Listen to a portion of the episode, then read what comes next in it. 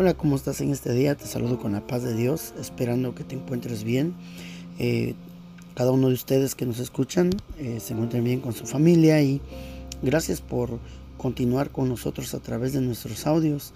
Y continuamos después de haber culminado con el periodo de silencio, el primer periodo. Ahora entramos con la cuarta dispensación, que es la dispensación de la promesa. Inciso A, tiempo de duración, 216 años esta dispensación da principio con el llamamiento de Abraham de Ur de los Caldeos en Génesis 12.1, que dice, pero Jehová había dicho a Abraham, vete de tu tierra y de tu parentela y de la casa de tu padre a la tierra que te mostraré.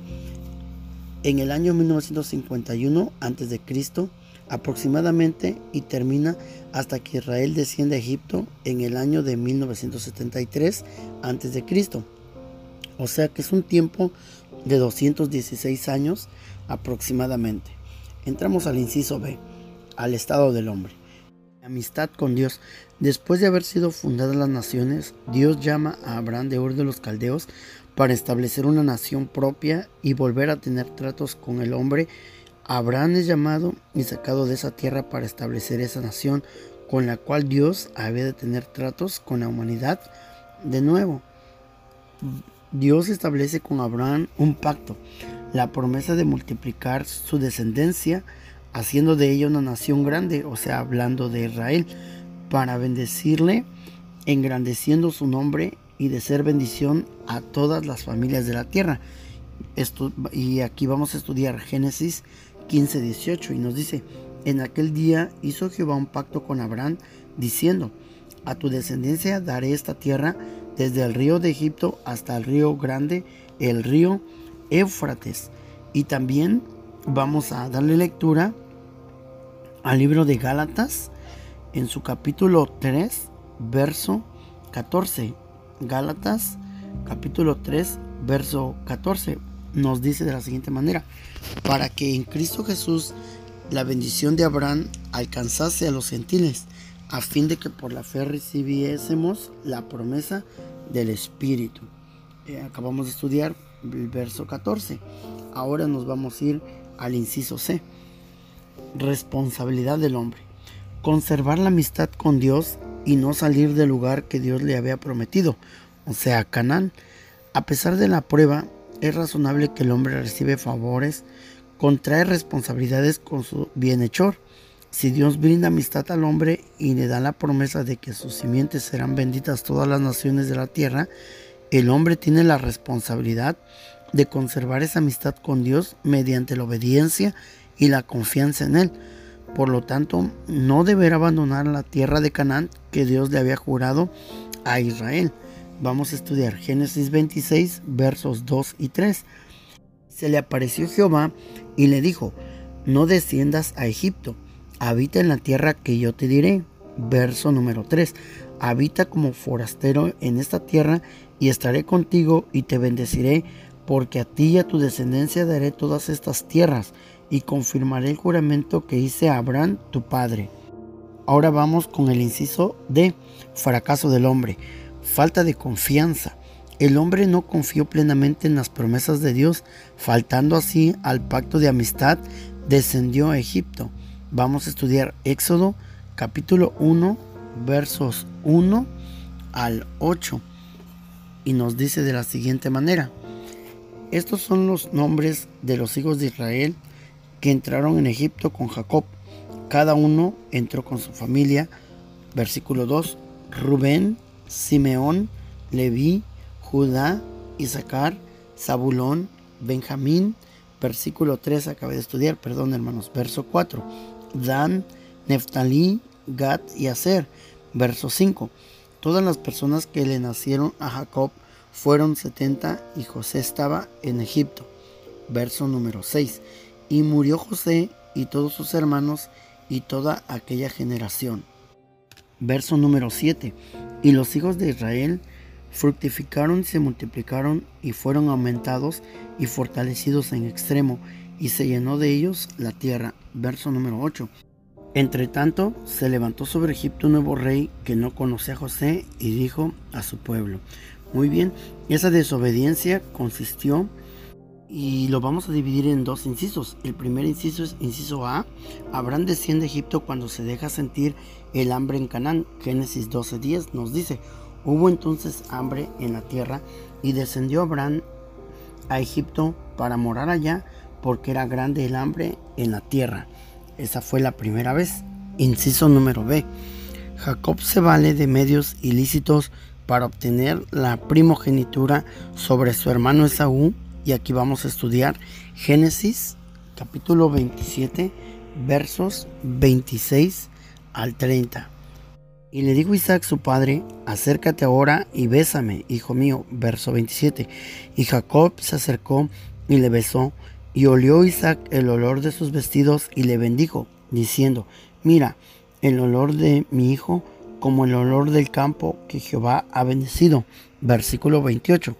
Dios pues te dé del rocío del cielo y de las grosuras de la tierra y abundancia de trigo y de mosto. Verso 29.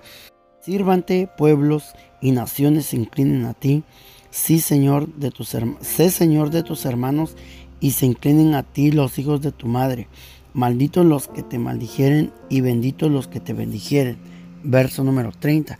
Y aconteció luego que Isaac acabó de bendecir a Jacob y apenas había salido Jacob de delante de Isaac su padre, que Esaú su hermano volvió de cazar. Muy bien, vamos a continuar.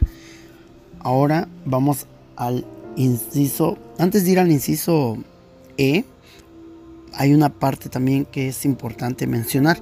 La maldad de los hijos de Jacob se manifiesta cuando de común acuerdo venden a su hermano José. Y esta cita también se encuentra o es el desarrollo de lo que acabamos de decir, se encuentra en la cita de Génesis capítulo 37, versos 18 al 28. La maldad de los hijos de Jacob se manifiesta cuando de común acuerdo venden a su hermano José. Verso 18. Cuando ellos lo vieron de lejos, antes que llegara cerca de ellos, conspiraron contra él para matarle. Verso 19. Y dijeron el uno al otro, y aquí viene el soñador Verso número 20.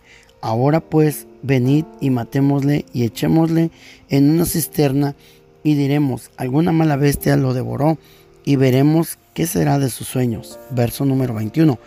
Cuando Rubén oyó esto, lo libró de sus manos y dijo, no lo matemos. Verso 22. Y les dijo, y les dijo Rubén, no derraméis sangre, echadlo en esta cisterna que está en el desierto y no pongáis mano en él por librarlo así de sus, de sus manos para hacerlo volver a su padre. Verso número 23. Sucedió pues que cuando llegó José a sus hermanos, ellos quitaron a José su túnica, la túnica de colores que tenía sobre sí. Verso 24. Y le tomaron y le echaron en la cisterna, pero la cisterna estaba vacía, no había en ella agua. Verso 25. Y se sentaron a comer pan y alzando sus ojos miraron y aquí una compañía de ismaelitas que venían de Galat y sus camellos traían aromas, bálsamo y mirra e iban a llevarlo a Egipto. Verso 26. Entonces Judá dijo a sus hermanos, ¿qué provecho hay en que matemos a nuestro hermano y encubramos su muerte? Verso 27. Venid y vendámoslo a los ismaelitas y no sea nuestra mano sobre él, porque él es nuestro hermano, nuestra propia carne, y sus hermanos convinieron con él. Verso número 28. Cuando pasaban los madianitas mercaderes, sacaron ellos a José de la cisterna y le trajeron arriba y le vendieron a los ismaelitas por 20 piezas de plata y llevaron a José a Egipto. Muy bien, ahora sí vamos a ir al inciso E. Juicio de Dios sobre el hombre. La esclavitud en Egipto. El hombre que ha dejado de confiar y de obedecer a Dios y por lo tanto se ha alejado de él olvidándose de sus mandatos y de sus promesas, es digno de juicio. Esta dispensación finaliza con la esclavitud de los descendientes de Jacob en Egipto.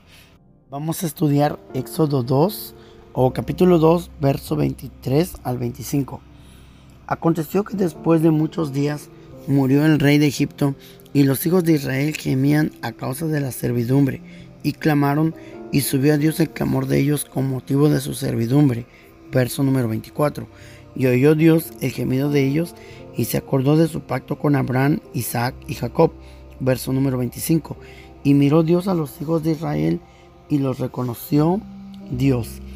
Este juicio es solo para el pueblo de Israel al ser esclavo de la nación que en esas épocas estaba en su apogeo. Aunque ya había muchas naciones pobladas en el mundo, esta dispensación solo, habla del pueblo de Israel y para poder ver o saber todo el desarrollo se estudiará desde el capítulo 12 hasta el capítulo 45 y 46 del libro de Génesis. Bueno, pues eh, hemos culminado con lo que es esta dispensación, que es la dispensación de la promesa. Y recuerda, esta fue la cuarta dispensación y estaremos también ya por iniciar lo que es el segundo periodo de silencio. Te agradecemos por continuar con nosotros y esperamos que aparte de ser de mucha información, también que sea de bendición para cada uno de los eh, que pues amablemente escuchan nuestros audios. Dios te bendiga y estamos para servirte. Por cualquier pregunta recuerda, en uno de nuestros audios hemos dejado ya nuestro correo electrónico. Te agradecemos y nos despedimos con la paz de Dios. Dios te bendiga.